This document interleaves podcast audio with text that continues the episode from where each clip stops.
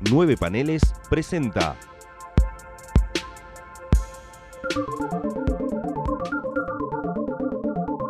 Distinguida competencia. Bienvenidos al episodio número 11 de Distinguida Competencia, el podcast de nueve paneles dedicado a DC Comics eh, del periodo post-crisis a pre-Zero Hour. Mi nombre es Gonzalo Ruiz Y el mío es Tomás Corsi. Y seguimos acá en este sistema de emergencia. Que por el momento que sale este episodio ya estamos fuera de cuarentena, pero bueno, nosotros por una cuestión de resguardo y porque la tecnología nos permitió, estamos grabando un par de episodios más que capaz sonarán así de mal, pero después vendrán episodios eh, de mejor sonido con el queridísimo Corsi frente a frente, con muy buen sonido, pero diciendo las mismas pelotudeces de siempre. Pero bueno, las van a poder apreciar en high definition.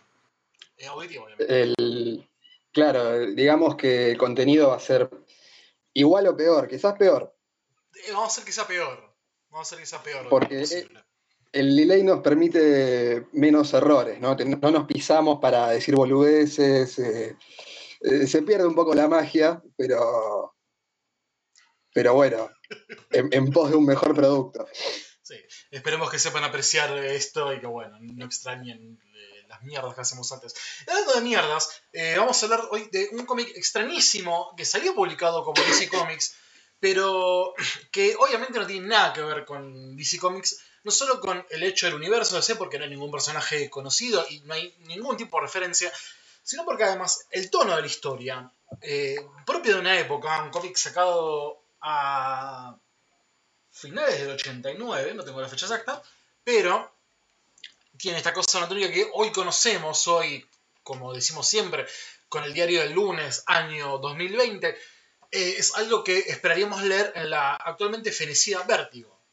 Pero antes de entrar al fondo, al kit de la cuestión, vamos a, ir al kit de la cuestión de siempre, el paso de comedia habitual de siempre, que es preguntarle a Tomás Corse que estuvo leyendo estos días. Bueno, aprovechando todo este encierro, estuve leyendo muchos libros. eh, no particularmente alguno de, basado en cómics, excepto este, W de Watchmen, el libro de Rafael Marín que hace todo un análisis de Watchmen y de la, de la obra de Moore en general, que tiene un montón de cosas muy interesantes, algunos pin-ups de, de Víctor Santos, eh, todo esto hace 10 años, ¿no? Estamos hablando. Sí, es un libro Eh, que creo y- que originalmente es de Dolmen y acá lo editó la revistería hace unos cuantos años. creo que Exactamente. La edición de la revistería relativamente barata y la edición de Dolmen relativamente cara. La edición de la revistería que en algún momento explotaba en, no sé si mesas de saldo, pero eh, usados en Parque Rivadavia, etcétera, Sí. se conseguía un precio muy barato. Y te quiero... La edición de Dolmen, Sí. sí, decime. No, decí, decí lo que es de Dolmen. No, que la edición de Dolmen, justamente lo que decías vos, que debe ser eh, una, un ojo de la cara. Y ahora sí te quiero interrumpir porque hay algo que, digo, esto lo voy a decir, digo, sin denunciar a nadie, sin señalar con el dedo a nadie. Eh, bueno, yo a, Corsi lo conozco hace 10 años casi, más o menos, muy cerca de ahí. Y yo sé que vos, no, digamos, no, no estás muy lejos de ser el fan número uno de Watchmen. Creo que no sos ni el fan número 100 de Watchmen. Entonces, eh, digo, no odias Watchmen, pero no sos de los que tienen el Watchmen en un podio como yo. Que de hecho yo ese libro me interesa y capaz lo que vayas a decir es lo mismo que pienso yo, que a esto va la pregunta que es, ¿por qué leíste ese libro? ¿Por qué elegiste leer ese libro? Sabiendo yo, sabiendo yo que digamos, Watchmen no es santo de tu devoción. No, a mí lo que me pasa con Watchmen es que me parece una obra maestra, eh, pero nada, creo que dentro de la obra de Moore tenés mejores cosas. eh, esa, tiene una cosa de vaca sagrada intocable que nosotros un poco intentamos eh, eliminar con el podcast. No intocable en el sentido de, no sé, Before Watchmen o, o Doomsday Clock, que venga cualquiera que haga lo que quiera con Watchmen, ¿no? Porque Sí. eso ya me parece que es irse al otro extremo. Eh, porque al final de cuentas lo único que hizo Before Watchmen fue manchar la carrera de mucha, mucha gente. Hay mucha gente que le preguntas cuál es la última obra de, de Darwin Cook y te dice Minutemen. Y no es Minutemen, pero bueno. Este, lo que pasa con esto, con el libro este que me resulta muy interesante, es primero toda la etapa previa a empezar a hablar de Watchmen en la cual se ponen a hablar de cómo eran los tratos, por ejemplo, lo que pasó con Alan Davis y Miracleman, Sí. eh, la carta que le manda eh, Moore a Marvel diciéndole, yo sé que ustedes tienen abogados y que si quieren nos sacan a todos del negocio, así que yo les dejo que hagan lo que quieran, pero no pretendan que yo trabaje nunca en mi vida para ustedes. Em, y hay una, en, las primeras páginas, en el primer capítulo, hay algo que dice Rafael Marín que es muy interesante, que a mí me, me quedó resonando, que es la frase Watchmen no hizo escuela. ¿no? O sea, Marín pone como, como ejemplo eso, ¿no? Dice, Watchmen no hizo escuela. Y yo me quedé cuando leí esa frase porque dije, si es la cosa más, más imitada del planeta, probablemente el cómic que más influenció a un montón de artistas. Y después vuelve sobre esa frase y lo que dice es, no hizo escuela en el sentido de ser algo equiparable, o sea, es relativamente, relativamente fácil imitar a Watchmen. De hecho, lo hacen una vez cada dos años, ¿no? O sea, siempre sale alguno que hace algo parecido a Watchmen o que tiene alguna cosa medio de Watchmen. Incluso creo que Screamer, del cómic que vamos a hablar hoy, tiene, tiene algún punto de contacto también por una cuestión de, cercanía, eh, cercanía temporal. Cercanía temporal y este... Eh, pseudo geográfica, porque digamos, Screamer, bueno, es el libro que vamos a hablar hoy, son, está hecho por tres artistas, los tres son británicos, como fueron, como son, perdón, mejor, eh, Alan Moore y Dave Gibbons. Y hay una cuestión que la podemos hablar más a profundidad más adelante, pero sí, una cuestión de que Screamer eh, en cierta manera habla de, construcción, eh, no superhéroes, Screamer es una obra 0% superheroica, pero hay una cuestión de desentrañar qué pasaba en el mundo, en realidad, el mundo de la, de finales de la posguerra, digamos, pues son historias de casi los años 90, tanto Watchmen como Screamer, pero esta cosa de gente eh, nacida en la posguerra, está mejor dicho, digamos, em, obviamente un poco desencantados con la visión eh, no optimista, porque digamos el mundo del hemisferio norte era lo menos, era lo más pesimista del mundo, ¿no? viviendo Estados Unidos y Rusia una tensión eh, atómica, por decirlo de alguna manera, eh, que bueno, obviamente se refleja muchísimo en Watchmen, si no el capítulo 12 me da la razón, y bueno, Screamer tiene mucho de eso, de una cuestión distópica, eh, una cuestión distópica en la que básicamente el orden establecido no existe y tratan de a construir algo sobre cimientos que ya están podridos desde lo vamos. Y una cosa que antes de dejarte seguir, eh, muy interesante lo que encontrás del libro, porque me interesa esa cosa de que sean eh, explicar hacia de dónde viene, mejor dicho, de dónde viene Alan Moore eh, y todo eso, lo que contabas de Miracleman y Alan Davis. Alan Davis cuando estuvo en la Crack Bam Boom de hace dos años, habló un poco de eso, del quilombo de por qué, qué pasó con Miracleman o Marvelman en esa época en realidad, eh, y el hecho de que él mismo se sintió recontra traicionado por Alan Moore, porque Alan Moore medio que firmó, se lo recontra cogieron Alan Moore con el contrato que hizo con Marvel, pero bueno, eh, Alan Davis la pasó mal primero y después Alan Moore.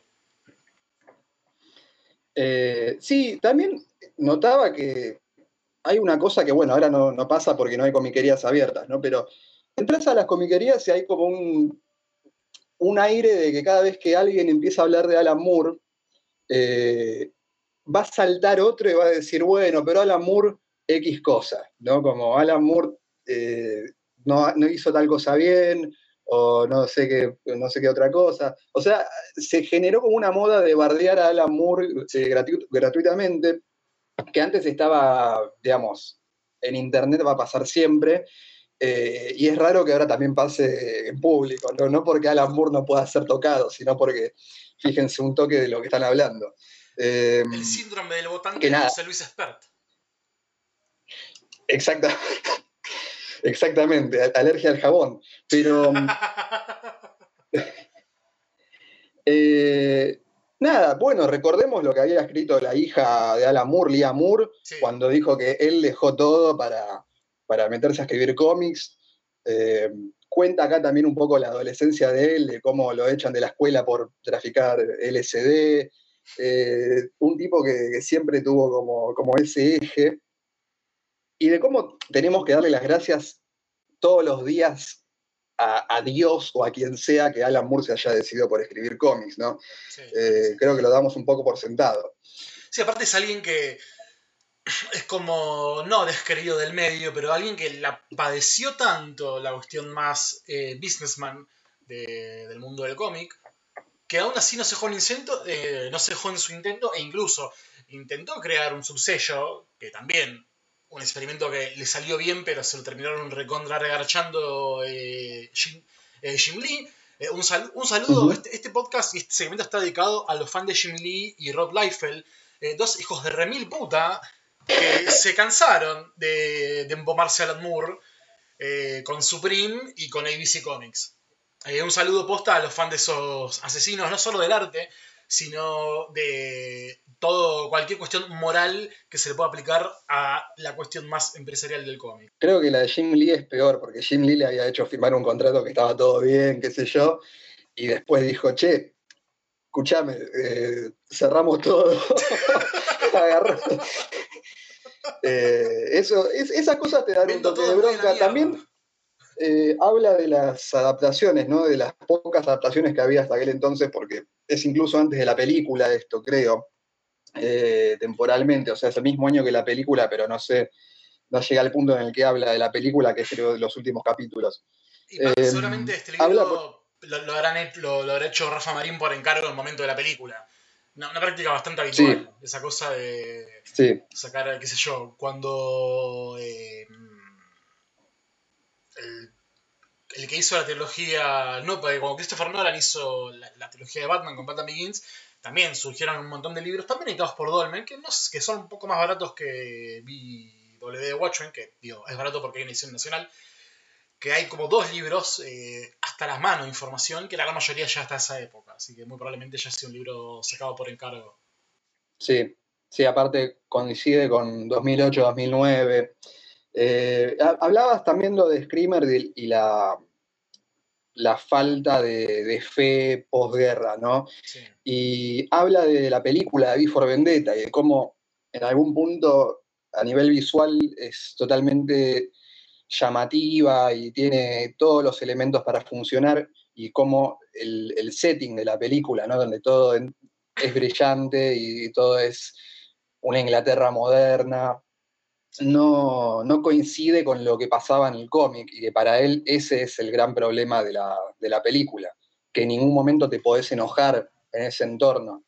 Eh, todas esas cosas que, que cuenta están buenísimas, es un libro muy interesante. Si son fan de Moore y fan de Watchmen, digamos, fan de Watchmen, damos por sentado que sí, pero si son fan de, de Moore, hay muchas cosas previas a hablar de Watchmen que son súper interesantes, de la época en Warrior, de cómo llega la cosa del pantano, eh, lo- las primeras historietas eh, que hacía para revistas de rock, todo eso es, es muy, muy interesante.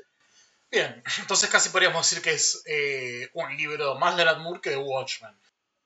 Por ahora sí, hasta capítulo 4 sí. Ah, bien, o sea, ¿cuántos capítulos son? Perdón, te, te pregunto porque te, te digo más. Te digo. Mientras hablamos, me, me estoy preguntando si puedo comp- comprar el libro. Eh, hay, algún, hay un par de copias en Mercado Libre que nada, vi una que creo que tenía envíos, así que muy probablemente en este momento de encierro algo de lectura me viene mal. Mira que tengo una cantidad vomitiva de libros para leer, Son- pero bueno. Son nueve capítulos con un total, digamos, contando dibujos y cosas así, 155 páginas. Bien. Una lectura súper amena, además no está escrito, no, no hay ninguna complicación para leerlo. Eh, eh, no, un, gran libro, de verdad, un muy buen material si, si lo pueden conseguir. Excelente. Bueno, la recomendación de hoy es casi eh, teológica de, de aquellos que le rezan a Alan Moore, que es el libro de W. Watchmen, bastante recomendable. Es verdad, he tenido muy buenas referencias, así que bueno, espero que me lo manden próximamente. Eh, así que sin más preámbulos, vamos a seguir hablando de algo muy parecido a Watchmen, pero no es Watchmen. Segundo y último bloque, bueno, no hacer el chiste de vuelta, que no es el último bloque, bla, bla, bla, pero bueno, vamos a hablar justamente de Screamer, esta obra, eh, la que estuvimos fogoneando brevemente, igual digo, tampoco es tanto misterio porque es el título del episodio, pero bueno, me gusta eh, hacerle creer a la gente que esto es sorpresa, aunque no es así. Screamer, como bien dijimos, tiene ciertos puntos en común con Watchmen. El primero, el más importante, es la obra compuesta por eh, Peter Milligan, Brett y Steve Dillon.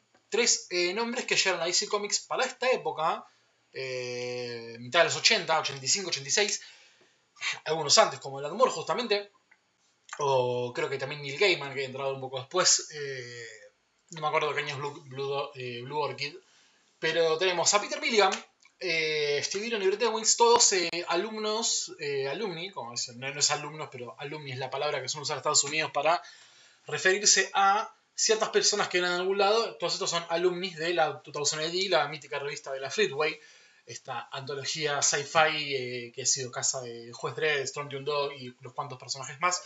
Peter Milligan hizo Team Up, el más con varios, el más recordado es obviamente el maestro Brendan McCarthy. Brett Owens y Steve Dillon, dos dibujantes que creo que no tenían muchos equipos. Eh, hacían, mejor hecho, un equipo muy habitual con guionistas. Steve Dillon, hoy eh, fallecido tristemente, es más recordado por estar junto con. Eh, no me sale el nombre del guionista, en Preacher. Gardenis. exactamente, Gardenis y Steve Dillon, que han hecho Preacher, Punisher, una dupla de casi no, no duraderas, porque bueno, Steve Dillon falleció hace unos cuantos años. Eh, obviamente te tiene un poco la carrera del señor, pero digamos, ha sido muy prolífico, muy prolífico con eh, tanto en Preacher que es justamente de Vértigo. Eh, y como bien dije antes, esta obra Screamer tiene una particularidad, o sea, al margen de ser una obra del año 89 y de DC Comics, lo cual ya básicamente lo hace partícipe necesario de, de, este podcast, hay un motivo mucho más importante del cual tiene explica por qué este libro está acá, esta, esta miniserie de seis números está acá en este podcast. Eh, hoy todos recordamos en cierta manera, mejor recordamos no, todos hoy sabemos en cierta manera que Swamp Thing, eh, Doom Patrol, eh, Sandman y otros personajes de la misma época hechos por la misma gente, hoy por hoy Animal Man también, tiene los reprints bajo el sello Vertigo. Vertigo para este entonces no existía. Y en cierta manera, eh, y Doom Patrol y Animal Man han, vuelto a DC Comics en runs futuros. De hecho, eh, la Doom Patrol tuvo su propia serie en Vertigo en cierta manera cuando Rachel Pollack tomó las riendas después de Grant Morrison. Pero cuando en 2001 lo agarra, lo, agarra John Arcudi, vuelve a DC Comics. A Something le pasa lo mismo. Eh, Sandman no, porque de hecho cuando Neil Gaiman reactiva esa suerte de spin-off hace un par de años, se hizo en los últimos coletazos de Vértigo. Y también otra de las cosas que tiene, que tiene o tenía Vértigo es obviamente personajes nuevos dentro de un marco de Creator Owned. En este caso, Screamer fue publicado en DC Comics y creo que tiene reediciones bajo el sello Vértigo, pero esto originalmente es de DC Comics y no tiene nada que ver con DC Comics, por lo que dije antes que es acá no hay Batman, no hay Superman, no hay nadie, no hay una puta referencia directa a nada. Eh, no hay nada, ni, un gesto que te diga decir, ah, mira, pasa a llegar. Esto es una historia completamente humana. Eh, tiene algunos ribetes, no te diría fantásticos, pero sí tal vez sobrenaturales, no en un sentido, como entiendo por sobrenatural de eh, fantasmas espíritus, sino sobrenatural porque va más allá de una cuestión de naturaleza humana. Pero bueno, Screamer, una obra de seis números de Peter Milligan en guion y Brett y Steve Dillon en dibujos, eh, publicada a lo largo del año 89, si no me equivoco, 89-90, una miniserie que de, sido... creo, que, creo que de mayo a octubre del 89, si no me equivoco. Eh, a ver, voy a corroborar, yo tengo, como la gran mayoría de los, de los episodios que salen en este podcast, una edición de 5, que tiene una particularidad mientras busco la fecha, que sí, tienes razón, julio, el número 3, así que junio, mayo, sí, exactamente. Las sesiones de 5, por algún motivo, en cuatro de los seis números tienen backups de historias que no tienen nada que ver con Screamer, eh, ni siquiera con los autores. Es como que agarraron reprints, no sé si son cosas de la Easy Comics, son cosas rarísimas que no tienen nada que ver con esto, no son de Peter Milligan, no son de nada, están los créditos, pero digo, son casi todos muy Juan Carlos Nadie, de hecho. Eh, no, el número uno tiene 22 horas para San Francisco de Mike Frederick y John Severin. Eh, tranqui, la verdad, digo, dos grandes baluartes del cómic, pero de hace una millonada de años. 20 años atrás de esto, y esto es del 89, estamos en 2020, así que se imaginarán son unos cuantos añitos. Eh, En el segundo, la Kerry Gamil.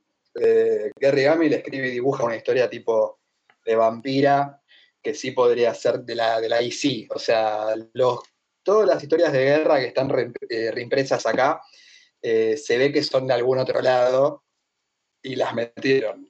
Es como totalmente colgado.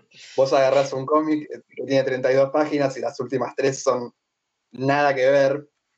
Y en algunos tenés eh, al- alguna publicidad, como por ejemplo una miniserie dibujada por Dan Brereton. sí. Realmente era un lugar para, para meter cualquiera, ¿no? O sea, se dieron cuenta de que era un creator owner que, que nada que ver y empezaron a meter cualquier cosa. De hecho, el número 3 tiene un artículo de, de Psycho, escrito por Jaime Baquer, que esto muy probablemente terminemos eh, siendo parte de este podcast, y un DC Connection de los premios 592.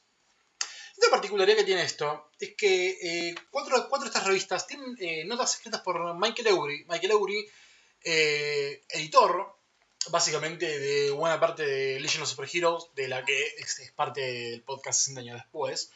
Lo cual es muy interesante porque no es que cuenta muchas cosas sobre Legión, pero sí hay algunas menciones. De hecho, eh, hay, son cuatro artículos, eh, dos y dos, son parte uno y dos de dos cosas. Uno es, eh, eh, el número dos está Un día en DC Comics, que es el, el, el número 2 y 3. eh, y después está algo que es muy divertido.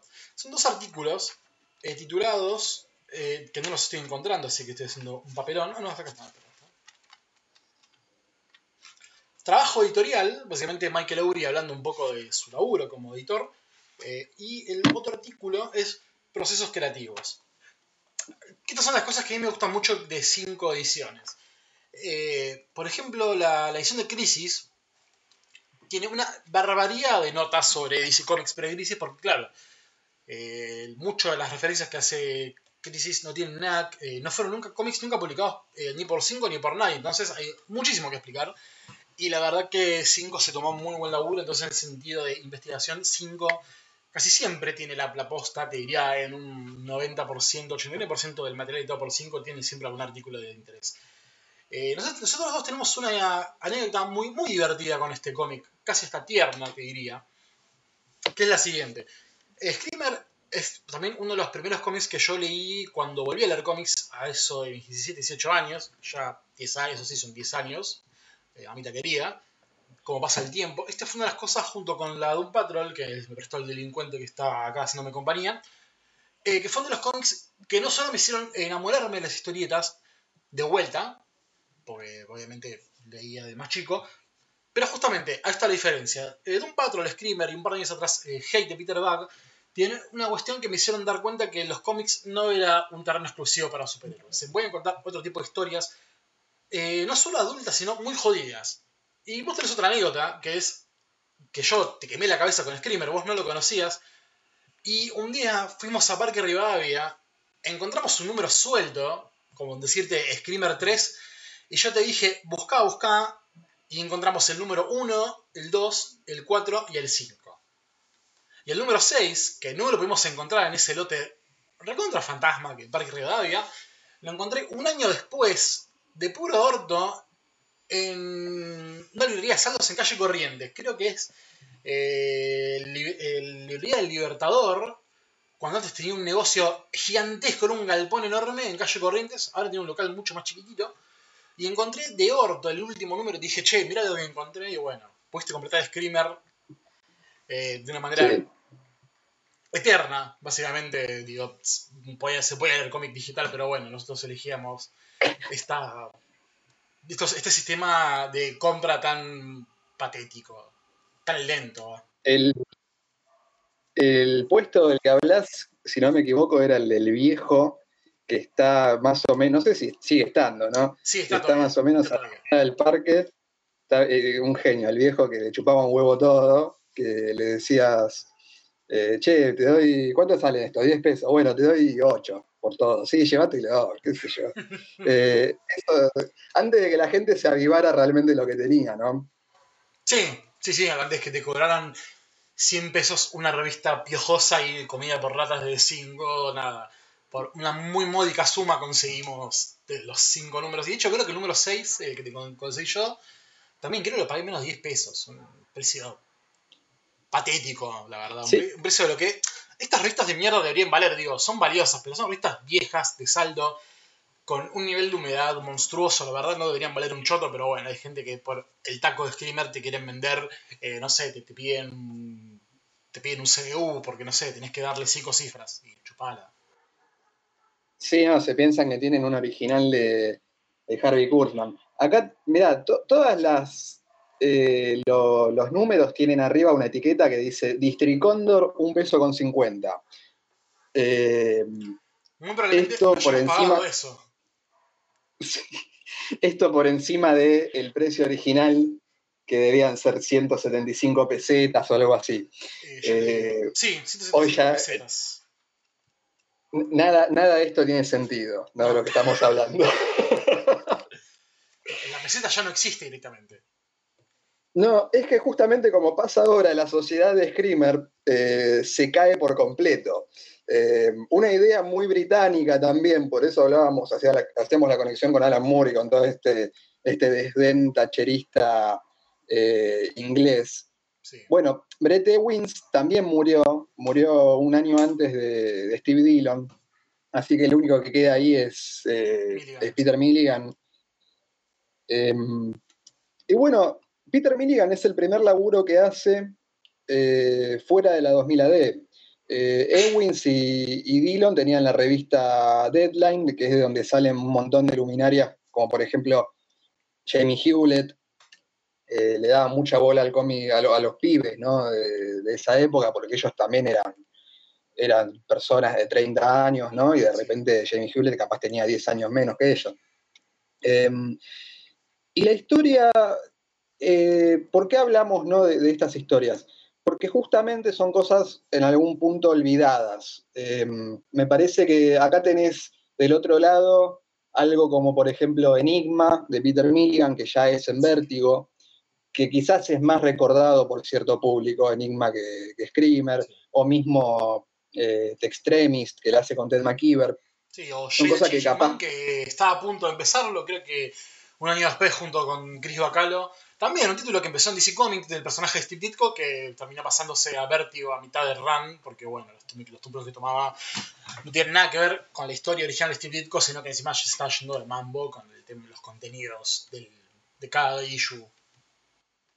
Sí, sí, ya, ya las tapas eran, eh, las tapas de Brenda McCarthy, que justo hablábamos, ya eran para otra cosa, ya no estaban para DC esas tapas. Entonces, lo que pasa acá es algo muy interesante en el cual te explican que la sociedad en el cómic de Screamer cae y ahora es manejada por presidentes. Los presidentes son líderes de bandas de criminales. Entonces, estás en un estado paralelo en el cual eh, está siendo manejado por criminales. No hay ninguna autoridad legal en el mundo de Screamer.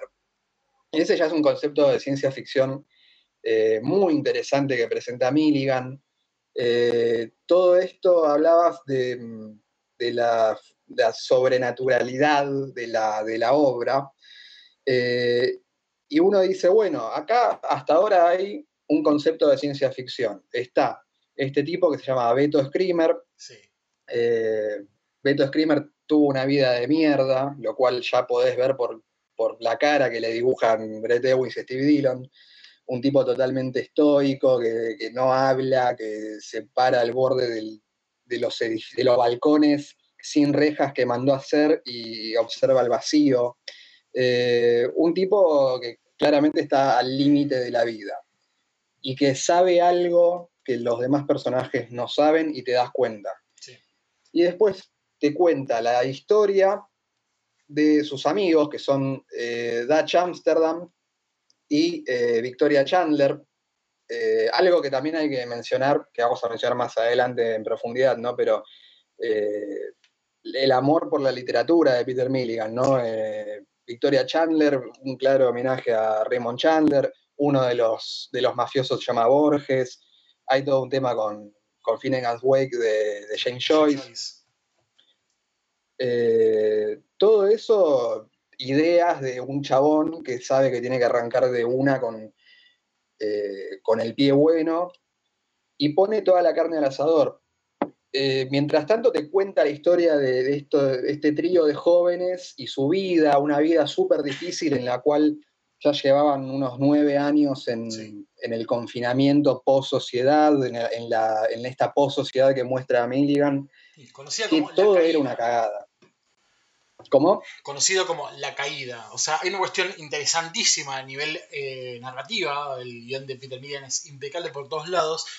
Que es, la historia está contada entera por un personaje que no vamos a ver nunca, que es eh, el hijo de un personaje que aparece ahí, que lo vemos también muy poco, porque buena parte de la historia está protagonizada por el abuelo de este narrador, que es el padre de esta persona que vemos medio por puchitos. Que de hecho también el apellido justamente eh, Finnegan, eh, irlandés, que tiene que ver justamente con el libro de James Joyce. Y esta persona, este nieto, que de hecho está identificado como eh, nieto por ala de mi abuelo, mi padre, mi tatarabuelo, son. cuenta qué le, qué le pasó al padre, cosas que le contaba el abuelo, ¿Y qué pasaba en el mundo mientras el abuelo era una persona de, edad madura, digo, no tercera edad, sino 40, 30 años, que es este periodo de la caída? Eh, Miriam no se encarga de explicar qué es la caída porque no hace falta, o sea, sabemos que hay un periodo, obviamente podemos entender que es como una suerte de momento postnuclear, eh, post-quilombo Estados Unidos-Rusia, básicamente habla de una destrucción absoluta y caída total del poder, y habla también de eras, eh, lo que estamos transcurriendo en el presente, entre comillas, que es buena parte de lo que cuenta este, este nieto, es la era de los gigantes, que es cuando están los presidentes que habla eh, Corsi, que son, son básicamente ganglords. Y lo que hacen va todo el tiempo a la historia, o sea, no es una historia muy lineal, que, o sea, la historia es lineal, pero la línea salta de una línea a otra entre pasado, presente y más pasado en realidad, porque digamos, el futuro eh, no existe porque la historia termina en cierto punto del presente, eh, narrado en tiempo pasado en realidad. Pero es interesante porque justamente lo que estamos viendo es la, niñez de Beto Screamer, eh, cómo se fue convirtiendo en este Ganglor, en este presidente, qué le pasaba a sus compañeros y qué pasaba con los Finnegan. Porque hay una cuestión que no solo es cómo va creciendo este relato distópico de, de gozo de, mafiosos, sino que además es una historia de redención y qué es la redención y eh, quiénes son meritorios de la redención y a dónde te conlleva la redención, que es lo que le pasa al personaje de Finnegan. Eh, creo que es Timothy Finnegan, el abuelo. Eh, no, Timothy es el nieto, que además es el hermano del pibe, que bueno, spoilers, eh, matan ferozmente más adelante en la historia. Eh, Charles Finnegan creo que era.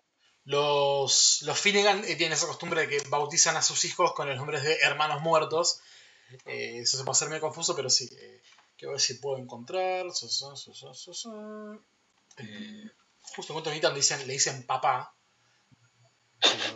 Charles Finnegan. Charles Finnegan es el hombre que lo vemos caer y levantarse todo el tiempo y momentos de duda, de fe, de esta cuestión de levantarse, de lo que significa ser un Finnegan, que los Finnegan son, eh, ¿cómo, a ver, cómo decirlo? Se, plantan eh, como los buenos de la historia, y qué es lo que le pasa a los buenos dentro de, esta, eh, dentro de este status quo tan criminal, ¿no? Esta cosa de hacer las cosas bien, hacer las cosas correctas en el camino del Señor, te van a condenar toda tu vida, porque a Charles Finnegan se le, mueren, se le muere la hija, le caen a tiros a, un hijo, el tipo se ha envuelto en situaciones horribles a futuro y siempre termina cayendo y levantándose y en un momento se cae y no se levanta hasta que pasa algo. Entonces la historia pasa por varios estadios todo el tiempo en la que todo rinde un pesimismo y es ver cómo, cómo reacciona cierta gente al pesimismo. Por el otro lado, Beto Screamer es una persona que nació en el pesimismo y va a quedarse ahí para siempre. Hay eh, algo muy interesante que es las tres capas de historia. Eh, que yo creo que cualquiera que quiera ver cómo se escribe una historieta con distintas líneas temporales y con distintos personajes, porque aparte hay millones de personajes. Parece que no, pero en un momento de la historia, cuando se va para los Finnegan, tenés toda una cosa de, tenés que acordarte quién es el hijo y cuando vos pensás que está hablando el hijo, está hablando el nieto, porque todo el tiempo dice, bueno, y mi papá, faltaban 11 años para que yo naciera y mi papá no sé qué. Y vos decís, pero Charles Finnegan ya tiene como 45 años, o sea, ¿cuándo va a tener el pibe? Eh, entonces tenés toda esa secuencia que es la infancia de Beto Screamer, que en algún punto vos decís, bueno, esta es la historia principal, la infancia de este tipo y cómo llegó hasta acá. Y de repente se le ponen a hablar de otros personajes y vos no caes en quién es eh, Timmy Finnegan, que es el que está ayudando al, al ganglord eh, reinante en, este, en esta historia, em, con el que pasa algo muy interesante. La historia lleva tanto tiempo para armarse, porque uno, uno, pensaría, ¿no? Con algo tan básico como lo que cuenta Milligan con la historia de Screamer en particular, ¿para qué se toma seis números? Cuando podría haber sido una miniserie de cuatro. Sí, por parte hay una eh, cuestión eh, importante, que la historia se cuenta todo el tiempo, no es que se construye un relato por tres, cuatro números para llegar a un clímax al número 5 y 6. No, la historia se cuenta en todo momento, y en todo momento, y para hacer también un, un paralelo o, recontra obvio como Watchmen y con Alan Moore en realidad, pues algo también vemos en The Killing Joke, la historia de Batman con Brian Boland, que es esta cosa de cómo una viñeta eh, continúa a otra, que es exactamente el mismo dibujo, pero en pasado y en presente, básicamente, bueno, presente y futuro, como quieran verlo en cuestiones temporales. Una cuestión eh, bellísima de narración que tiene ahí eh, Peter Milligan, que obviamente sé que estudió muy bien Alan Moore. Sí, y todo el tiempo vos ves la vida que va llevando Beto Screamer, y cómo los elementos que vos sabés que no están en el presente, estás esperando que dejen de existir en la historia. Porque en un momento él se pone de novio con Victoria, que es la, amiga de la infancia, que él salva después de... Eh, eh, Beto Screamer mata a su padre, eh, perdón, deja morir a su padre en algún punto y mata a un hombre. Y a partir de que mata a un hombre, toda su, su vida cambia. La vida de Beto Screamer cambia porque ahí él descubre que la primera vez es la más difícil. La primera vez matar a un tipo es lo más difícil que vas a hacer y las veces siguientes va a ser lo más fácil del mundo. Eh, y de hecho él después lo termina diciendo con una cosa cuando revela un detalle que es, eh, que de hecho está en la tapa del número 6, un diálogo chiquitito abajo que se ve que se le colgó o está como puesto a medio easter egg, que dice, una vez que matas a una mujer, es más fácil matar a un hombre. O sea, eh, ya llega a ese punto de oscuridad la historia, en la cual te cuenta que Beto Screamer, cuando finalmente revela por qué es así, eh, lo, que cuenta es que él primero mató a la madre. La primera persona que, mata es la madre, apenas nace. Eh, y el padre, el, padre le tiene bronca por el resto de su vida. Sí, de hecho, así termina el, último, el anteúltimo número, que dice, quiero, quiero hablar del día que maté a mi madre, le dice a Amsterdam Dutch. Eh, que hay una cuestión también interesante, ¿no? Los amigos de Screamer, estas personas, eh, Victoria Chandler y Dutchman. Eh, Dutch, no me acuerdo, Amsterdam Dutch, dije cualquier cosa, claro, mezclé los nombres y apellidos en uno solo. son una mujer y un negro. Y un pobre, que los dos son pobres, pero son como las minorías probablemente más afectadas en ese momento, ahora también, no, digo, por desgracia hay cosas en el mundo que no cambian, que es no una cuestión de eh, degradación social, racial y sexual, ¿no? O sea, hay un pobre, un negro y una mina que se tienen todo el tiempo entre ellos y a medida que van creciendo en poder, que de repente se dan cuenta que hay una suerte, se puede llegar a la supremacía de otra manera, ahí se empiezan a soltar la mano. De repente se empiezan a revelar chanchullos que esconden entre ellos, tipo eh, Dutch está enamorado de Victoria y un día se encuentra Victoria marchando con Screamer.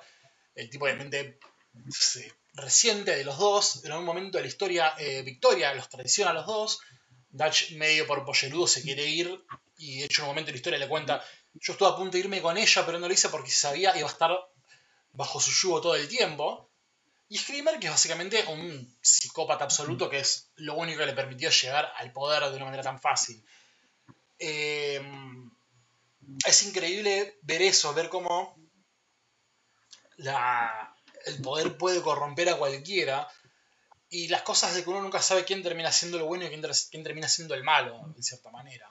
Eh, son historias de... La redención está muy lejos de acá y sobre todo esos tres personajes, la redención casi más le pertenece a los Finnegan, que son como los narradores de este, toda esta historia. Y deja a los demás en un papel de personas eh, que terminan siendo traicionadas un poco por su no digamos altruismo, pero sí traicionadas un poco por su condición a la que terminaron llegando después de una vida de mierda. Que nunca deja de ser una vida de mierda, incluso cuando se terminan siendo poderosos.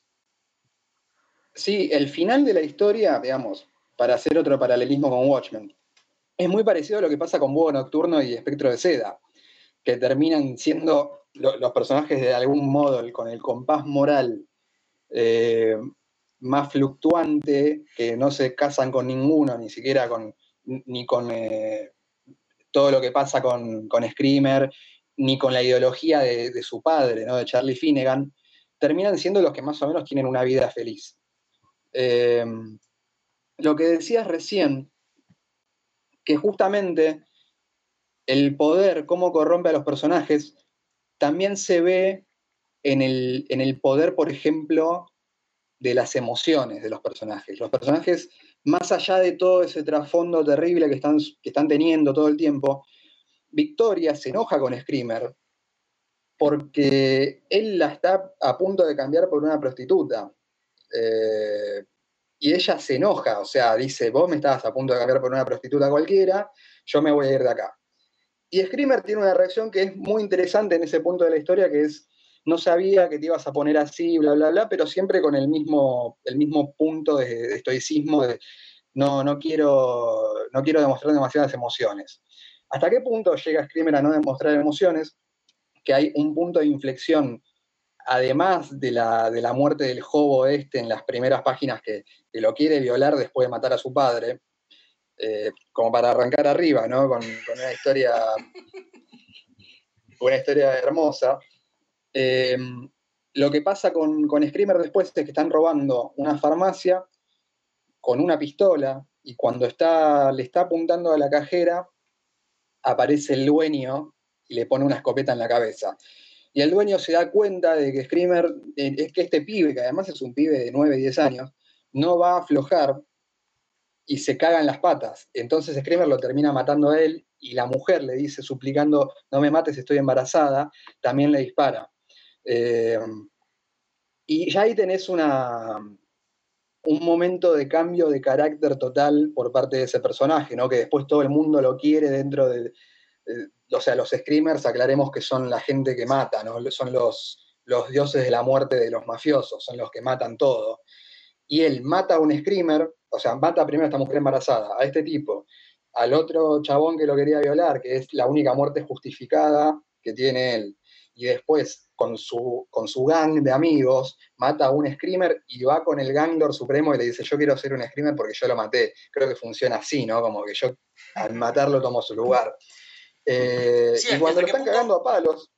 ¿Hasta qué punto se eh, es tan grosso que al final el título Screamer se termina resignificando en una sola persona, que por eso es Beto Screamer y no hay más Screamers en el mundo. Sobre el final de la obra ya le empiezan a decir el screamer. Hmm. O sea, le están disparando al screamer, no a un screamer. Eh, entonces, él toma ese. O sea, tiene tanto poder y es tan oscuro el personaje que se dan cuenta de que nunca más van a poder eh, llevarle la contra. Y la revelación final que hacen del personaje, eh, digamos, vamos de acá para allá con la historia porque realmente hay tantas capas y hay tantos niveles de, narración que es, es imposible mantenerlo. Sí, totalmente. Vayamos al final de la historia. Que además e, es, a propósito, ¿no? Porque Finnegan's Wake termina con el principio. Finnegan's Wake termina, o sea, arranca con la mitad de una oración y, termina con el final de esa oración que arranca la novela. Hmm. Entonces vos tenés un, una espiral continuo de, historia que nunca empieza ni termina. Em, en un momento, él le revela algo a Dutch en, una secuencia espectacular en la cual le dice, ¿ves esos dos, esos dos pájaros peleando por una lombriz? Y le dice, ahí no hay nada, o sea, eh, estás loco, porque hasta este punto Screamer ya estaba teniendo signos de, locura, ¿no? De un tipo que hablaba solo, de un tipo que maquinaba solo, que hacía planes y se los olvidaba. Sí, que de hecho hay una cuestión interesante, ¿no? De lo que es la narrativa de Milligan, una locura absoluta. Como dije, casi todo está narrado por eh, el, niño Tim Finnegan, al que nunca vemos. Pero hay momentos, porque obviamente los flashbacks van de cada persona, de casi cualquier personaje tiene su propio flashback. Hay momentos en los que cuando ve- vemos que pasa un flashback de una cuestión de Screamer, de, de Beto Screamer, de golpe aparece Beto Screamer adulto en el presente, narrando y actuando la historia.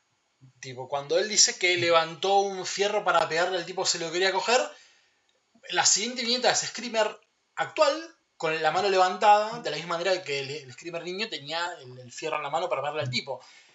Es increíble como es como si fuera una obra de teatro metaficcional, en la que las voces son todas distintas, pero todas cuentan exactamente lo mismo, y no una cuestión de la visión de cada personaje, sino es la misma historia contada por distintas personas que la voz cambia escena por escena sin ningún tipo de problema, que eso le hace una grandilocuencia absoluta. ¿no? Digo, la, la historia no se interrumpe nunca, pero sí, sí se interrumpen los narradores.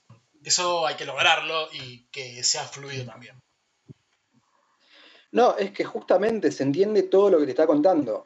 A cualquier otro tipo eh, que te lo quiera contar, digamos, bueno, a cualquier otro tipo, porque hay gente que obviamente le saldría, pero Sí. eh, una historia de este estilo, con tantas capas de narración, en algún punto se le va, se va a tropezar.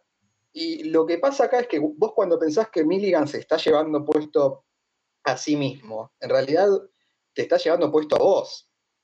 Eso, eso es maravilloso. Eh, bueno, contaba lo de la secuencia de la, de la terraza, Sí. y ahora quiero volver sobre lo que habías dicho de Dutch como, como el, el paria este que, que se sacrifica, ¿no? Porque en un momento hay una cosa con Jesús al principio y al final. Eh, Te dirían casi él le revela.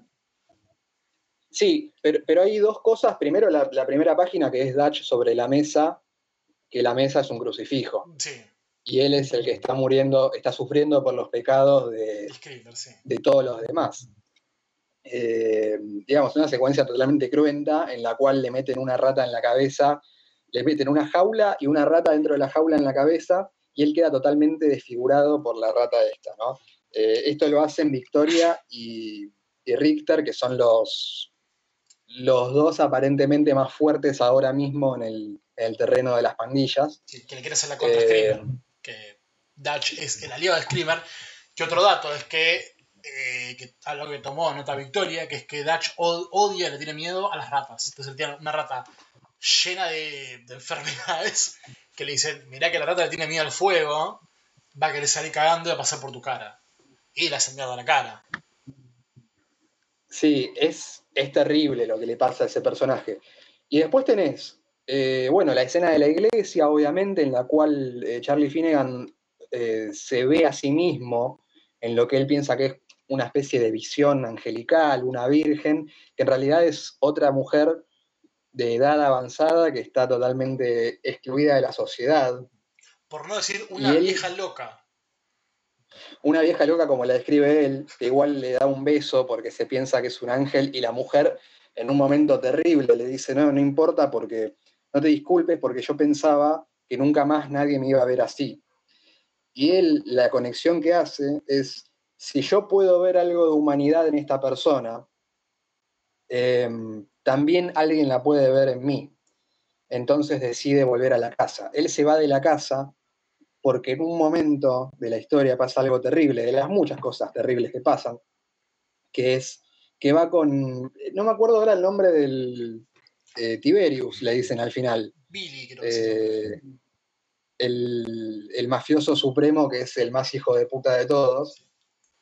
Sí, que, que vive en lo que se conoce como la Casa Blanca, que es como el presidente que busca. Claro. que, Screamer busca. Screamer busca ser apadrinado por este tipo, lo consigue, y lo que descubrimos que es un tipo. eh, sí, le dicen así, Ti- Tiberius, por una cuestión muy eh, dionisíaca, que el tipo era un licencioso que se cogía menores de edad, prostitutas. eh, de hecho, el tipo le da una sífilis terrible por cogerse todo lo que camina. y que hay escenas en las que está en festines con minas en bolas y después minas con atu- at- at- atuendos muy de mitología griega. Creo que era Sí, el nombre. pibes en jaula. Eh, pasa, pasa algo con ese personaje también, que vos todo el tiempo pensás que Screamer se está volviendo loco. Eh, por lo que había mencionado antes, ¿no? De que habla solo, de que se contradice, etc. Y vos al otro personaje lo ves, ya Sí, perdón, no solo ebrio de poder. ¿Cómo? Es Billy el presidente. Claro. Billy no Eh, sé lo ves, no, no solo loco de poder, o sea, totalmente embriagado por el poder que le fue concedido, sino porque además tiene sífilis, y la sífilis, como le pasó al Capone, eh, te termina llevando a la locura. Eh, entonces vos todo el tiempo pensás que lo mismo le está pasando a Screamer, y lo que le está pasando a Screamer no es que está teniendo sífilis, o, o se está volviendo loco de poder. Screamer tiene tanto poder porque ve el futuro, o sea, él tiene un poder de precognición que le permite saber su destino todo el tiempo. Sí. ¿Y cuál es el plan para romper esto? Porque el tipo ya está cansado de, de saber lo que va a pasar todo el tiempo. El plan para, para romper esto es, eh, como él mismo le dice, romper el futuro, es tener un hijo. Mm. Porque sabe que ese hijo, Una cosa interesante ¿Cómo? también- una cosa interesante que hace todavía esto mucho más cruento es que él ve el futuro a través de tripas, a través de la sangre. Un poder que aprendió gracias al padre, que el padre eh, era un patólogo. O sea, desde el vamos, la cuestión de la muerte está presente en toda esta obra. Desde, la, desde el mismo eh, concebimiento de Screamer. sí, lo del padre patólogo es terrible porque primero te cuentan toda la historia sobre el final, pero vos al principio, eh, hablando de resignificar cosas que pasan al principio y, y vuelven al final, lo ves abriendo una rata, que vos decís, bueno, se va a comer la rata, no, no entendés bien lo que está haciendo, pero la está abriendo.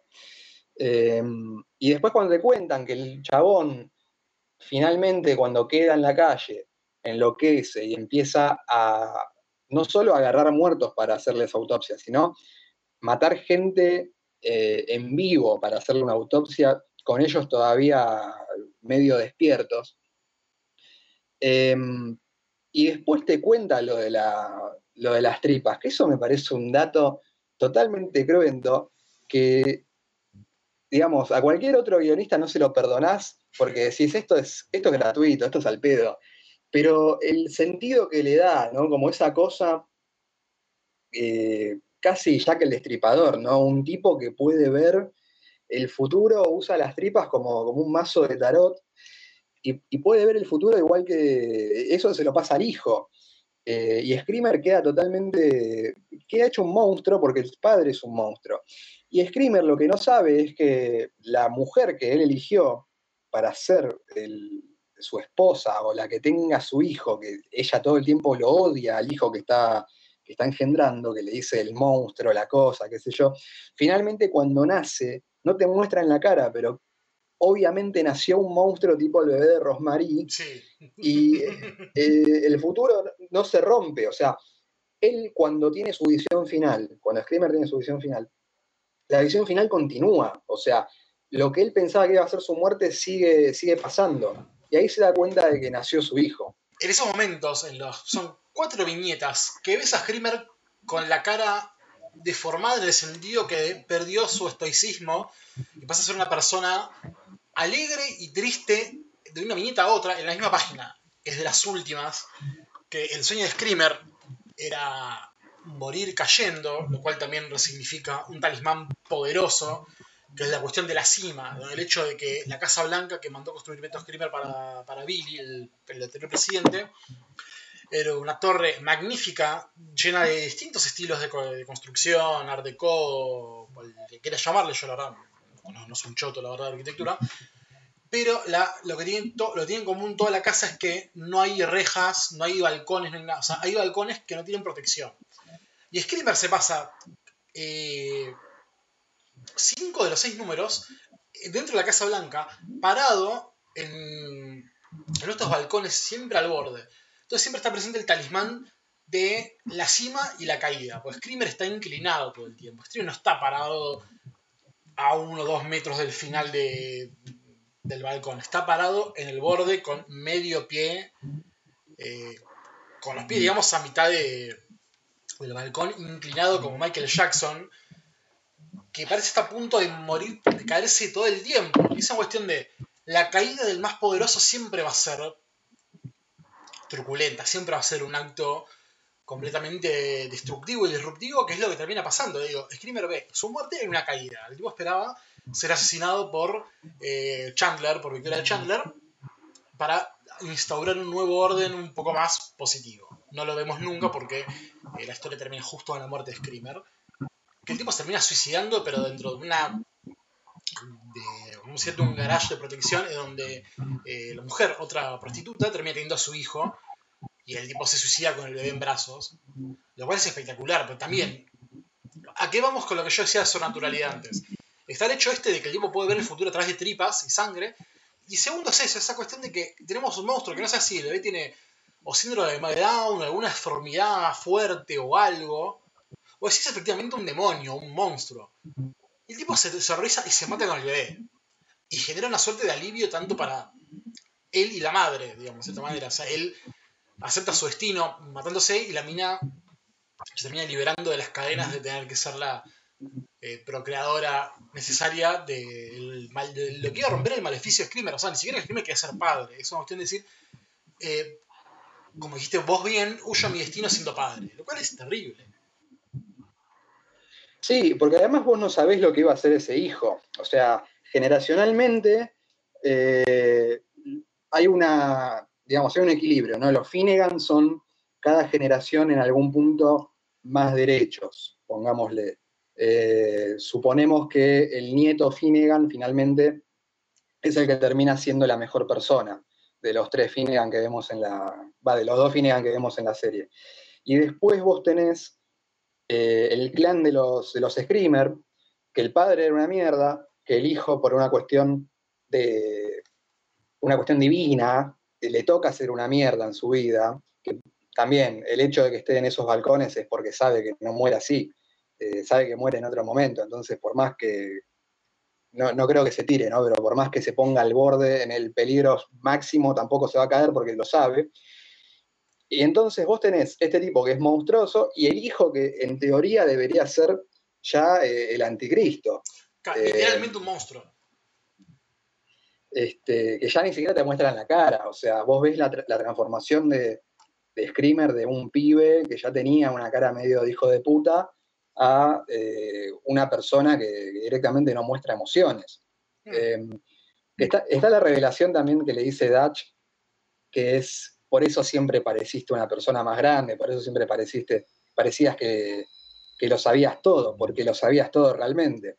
Em, esa, esa, revelación que viene en el último número e, está tan en sintonía con todo lo que viene pasando, ¿no? Porque está bien, es un mundo de fantasía donde las reglas están lo suficientemente marcadas. Y cuando sale con esta cosa sobrenatural, este elemento nuevo, eh, no parece algo agregado después, no parece algo, metámosle fantasía porque estamos en un sello eh, mainstream. Claro, fuera registro. Es algo, es algo totalmente en, registro, mm. es, algo totalmente así, eh, pensado por Milligan y pensado por Ewins y por, y por Dillon. Totalmente. Eh, creo que es una obra, eh, al margen de que contamos casi todo lo que pasa, no, no, le quita especularidad al momento de espectacularidad, mejor dicho, al momento de querer leer esto, porque lo que hay adentro, al margen de que del arte, eh, y es increíble porque digo, Ewing y Dillon se reparten los lápices, no hay ningún lápiz de lo que veríamos en, Steve Dillon en el futuro, ¿no? Unas, caras más redondeadas que lo que vemos en Preacher o no tipo eh, Punisher, como nombré, para Marvel Knights. Es como un. Decirle Dylan primerizo sería mentir, porque Dylan venía con cierta chapa de antes, pero es un Dylan un registro muy distinto a lo que es habitualmente. Y bueno, Milligan, que bueno, como bien vos dijiste, ¿no? más emparentado de algo como Enigma, que es un superhéroe eh, gay, pero no deja de ser un superhéroe. Eh, bueno, Changing Man, una obra bastante fantasiosa. Incluso cuando Milligan le, toca hacer a los X-Force, que si bien los destruye por completo y termina siendo Ecstatics, no deja de ser un cómic de superhéroes, no importa que tan freaks sean. Entonces, este Milligan tiene un registro completamente distinto que eh, no, no, no es que esto lo, pone a la obra como una suerte de leerlo si sos un completista de Milligan, para mí hay que leerlo sí o sí porque es una obra maestra. A la altura de un Watchmen, a la altura de un, Dark Knight, que obviamente no tiene el peso, no tiene el peso específico, tiene estas obras por el hecho de que Frank Miller hace Batman, Batman no hay figura más grande en el universo de DC, como el universo de los cómics en general, no hay figura más grande que Batman, y Watchmen no deja de ser esa épica de las más mediáticas en el sentido de construir héroes. Digo, hubieron varias al mismo tiempo y antes, ¿no? Como The One de Rick Beach, pero eh, funcionaría muy al pedo frente a estas obras, en el sentido de, de construir mitos, ¿no? O sea, hay desconstrucción, nuevamente, sobre superhéroes porque no hay un puto héroe en toda la historia, literalmente no hay héroes, no hay nadie bueno, ni siquiera los lo, Finnegan, pero hay sí una construcción de la cuestión de poder y de la corrupción del hombre, hay muchas cuestiones... Eh, no digo bíblica como para apertarla con el episodio anterior, el Secret Origin del Phantom Stranger, pero sí una cuestión religiosa de un peso que le podemos comparar a lo que hablamos un poco cuando comparamos a Mike Barr con y Alan Moore contra Paul Levitt. Hay un poco de eso, o sea, Milligan probablemente esté más tirado a la izquierda, igual que Alan Moore en cuestiones políticas, entonces sabemos que su creencia religiosa muy probablemente no sea muy favorable. Pero hay algo justamente lo que decías vos, el hecho de que aparece aparecen varios crucifijos, de hecho la primera es una, cámara de tortura con forma de cruz. Entonces hay una resignificación jodidísima sobre la religión un poco, y bueno, también un poco en la historia de la suerte de Mesías, eh, que viene a traer una palabra que obviamente la palabra esta no es justamente la palabra del amor, como podría haber predicado Jesús, sino otra cosa muy distinta, más cruenta, más una suerte de neo. Eh, neo gangster, ¿no? o sea, es como en vez de decir neo noir, es un neo gangster, es una historia eh, más fantasiosas entre comillas por lo que vemos, pero no en el sentido de espada y brujería. De hecho, es muy divertido, me, mientras lo leía hoy antes del programa me cago de risa, porque un plan que tenía pensado Screamer para controlar a la población era tirando enfermedades bacteriológicas mutadas lo cual eh, no podía dejar de estar pensando a ciertos pelotudos que están diciendo que el coronavirus es algo salido de un laboratorio. Eh, tuve que parar a reírme un segundo y decir qué tan obvio puede ser la humanidad, ¿no? Pero bueno. No, y aparte lo que dice él es que, no me acuerdo cuál es la palabra exacta que usa, pero como que la, la sociedad para mantener todo más o menos como está, porque además él 10 años antes tiene un plan medio simandías, ¿no? También de, eh, en 10 años las cosas van a cambiar, así que yo necesito que las cosas se mantengan como están hasta ahora.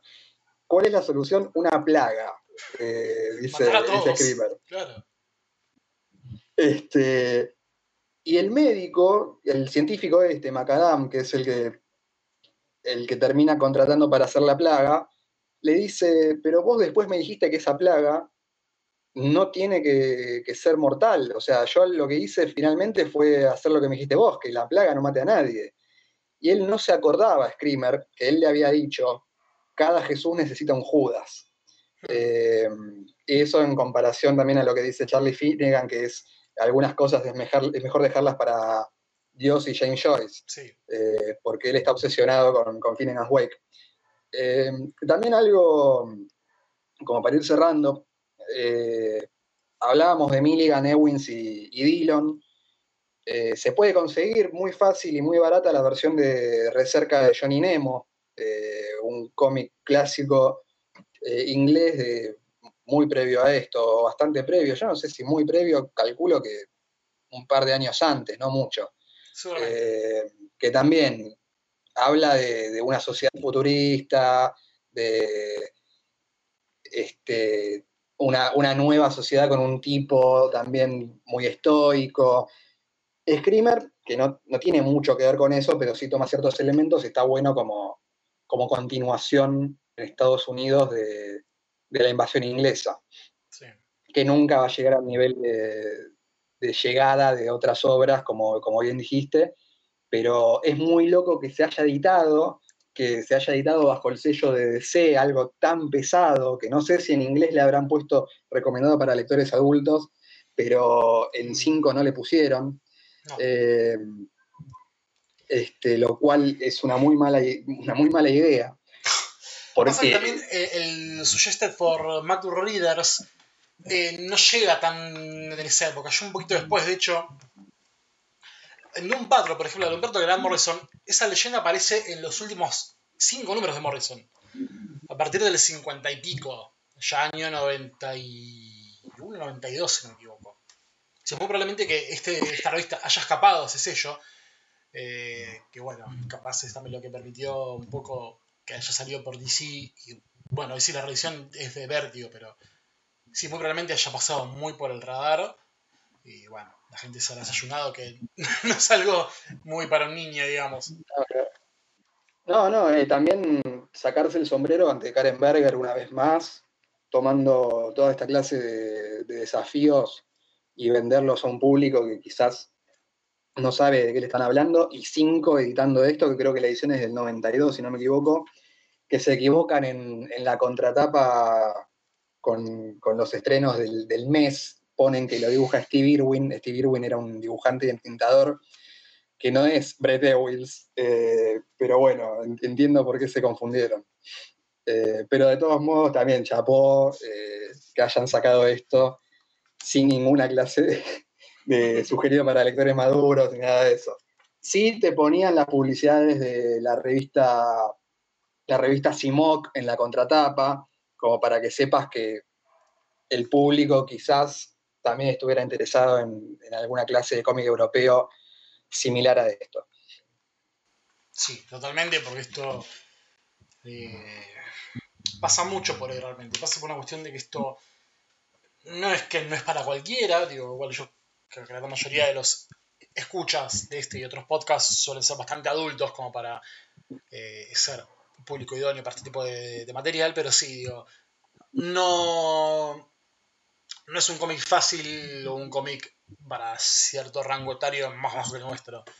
Es algo bastante poderoso, eh, no solo por eh, la historia del poder, sino por el hecho de cómo lo cuenta, el nivel de impacto que tiene es, terrible, la verdad es terrible, y a nivel gráfico es bestial y sí, eh, como vos también, chapó a 5 que haya sacado esto. De hecho, los seis números se suelen conseguir con regular facilidad y no suelen ser muy caros, porque aparte, justamente, ¿no? Digo, por este tipo de historias nace este podcast, porque nadie en tu puta vida te va a recomendar Screamer. Y no es que nos queremos poner, no es que me quiero poner ni a mí ni a vos en una, una cuestión esnovista de decir tenemos la posta a diferencia de otros lugares, sino el simple hecho de, che, qué lástima que nadie diga que Screamer es una obra maestra. eh, y nada, dejen, basta de reeditar de No Returns, que levantás una baldosa y sacás un libro. Eh, nada, creo que estará bueno que se pueda reeditar Screamer nuevamente en español y que las más, eh, la mayor cantidad de gente pueda acceder a este material que es raro por el nivel de autor, por el nivel de contenido y porque básicamente no hay tantas reediciones y esto obviamente no, no lo tiene mucha gente y es una lástima. Estaría bueno que esto no se reparta en las escuelas, pero que, que se reparta en comiquerías. No, no estaría bueno para nada que se repartiera en escuela. Este, bueno, vamos a hablar de James Joyce, chicos, hoy. Saquen, saquen el screamer. Una hoja. ¿Alguna vez les hablado Saquen de un el cuchillo. Ulises? ¿Cómo? No, era un chiste. Si no escuchaste, no. La- Lamento por el delay. Ya- Ah, bueno, está bien. Lo voy a escuchar cuando salga el episodio. Y te vas a reír solo. Vas a decir, quiero grabar algo. y te vas a grabar riéndote. Eh, Te voy a grabar la, la respuesta mía y vos la podés editar eh, con el resto del episodio. tiempo después de publicado este episodio. Pero bueno, eh, buena suerte post cuarentena. Capaz están escuchando esto post cuarentena justamente, pero bueno, buena suerte contando esto porque la verdad es algo que deberían tener, leer y recomendar mil veces. Como las otras recomendaciones que hemos hecho en episodios anteriores y bueno, en otros podcasts como por ejemplo 60 años después, Eventorama, eh, Gen Mutante y obviamente el podcast de 9 paneles. Eh, bueno, pueden tener más contenidos de lindos materiales no tan recomendados en 9paneles.com, en el Facebook, facebook.com barra 9 paneles y el Instagram arroba 9.paneles. Twitter usando el hashtag 9 paneles y distinguida competencia nos pueden hablar a mí como arroba con mruiz Y a mí como arroba Tomás Corsi. y ahí vamos a ir hablando de James Joyce, este artista que tanto nos gusta eh, y que obviamente no leímos. Pero bueno, eh, muchas gracias por estar del otro lado. Nos escuchamos en 15 días, tal vez en una condición igual que esta, pero bueno, esperemos estar libres y tal vez próximamente podamos, no sé, que se escuche mejor. Eh, nadie leyó James Joyce igual, así que no te sientas mal. Nadie lo puede leer. Qué bueno, buenísimo, me alegro. Siento que no hice una compra estúpida al usar el Ulises como tope de puerta. Bueno, escúchame, te dejo grabado ya el, la respuesta. Jaja, muy bueno, Gonza.